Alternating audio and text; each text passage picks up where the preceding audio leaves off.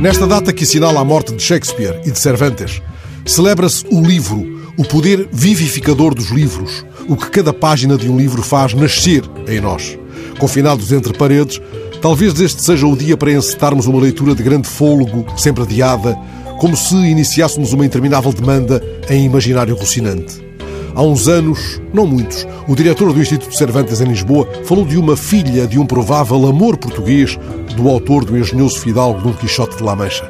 As livrarias continuam fechadas, não obstante venderem produtos de primeira necessidade, mas se a tua estante não replica o campo de Criptana, agora vazio de turistas, podes tentar que uma biblioteca ou um alfarrabista te levem à porta uma qualquer obra do autor do, por tantos considerado, primeiro romance moderno.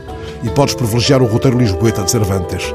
Depois de ferido na asa esquerda, em Lepanto, ele passou em Lisboa dias muito apetecíveis quando Filipe II para aqui transferiu a corte espanhola. Sebastião perdera-se nas areias da África, que Cervantes também pisara, e este deixava-se encantar agora pelas damas de Lisboa, tendo firmado disso testemunho com esta sentença: Para festas, Milão, para amores, Lusitânia. Está por estes dias fechada a Catedral Milanesa, não há turistas nos claustros dos Jerónimos, nem podemos visitar a Igreja das Trinitárias em Madrid, onde estão os ossos de Cervantes. Mas lendo a Galateia, a sua primeira novela nunca terminada, podemos seguir a pastora de quem se enamoraram Ilício e Erastro, que lhe farejam o perfume alguns nas margens do Tejo. Farejar é coisa de cão, dirás. E então? No reino da leitura tudo é possível.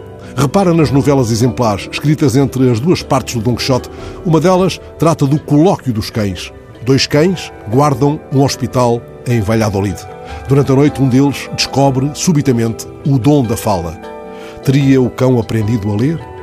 Tudo é possível nos livros. Richard Zimmler escreveu um belo livro ilustrado por Júlio Pomar sobre o cão que comia a chuva. E já que os dias te são agora mais longos, capazes de acolher demoradas viagens, talvez tenha chegado o momento de tirares da estante o Quincas Borba de Machado de Assis. O filósofo, cujo nome dá título ao romance, tem um cão a que chama também Quincas Borba. Rubião, seu discípulo, torna-se seu herdeiro com a condição de cuidar do cão que a miúdo fala com ele.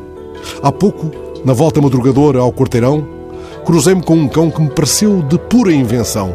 Não o pressenti estovado de alegria como aquele cão do poema do O'Neill. Nem lhe vislumbrei a gravata pendente ou as orelhas engomadas. Não lhe ordenei que saísse depressa desta crónica que, aliás, nem sequer tinha iniciado. Os nossos olhares cruzaram-se e ficaram trocando um queixume manso com o devido distanciamento físico. Quando nos despedimos, disse-lhe num latido titubeante: Encontro-te por aí, ó cão, no livro de que andas perdido. Ele devolveu-me um olhar perplexo, um quase rosnado, saído talvez do avesso das coisas, e assim deu por terminada a conversa, antes que eu repetisse o aforismo drumondiano. Rendo homenagem ao cão, ele late melhor do que eu. Boas leituras.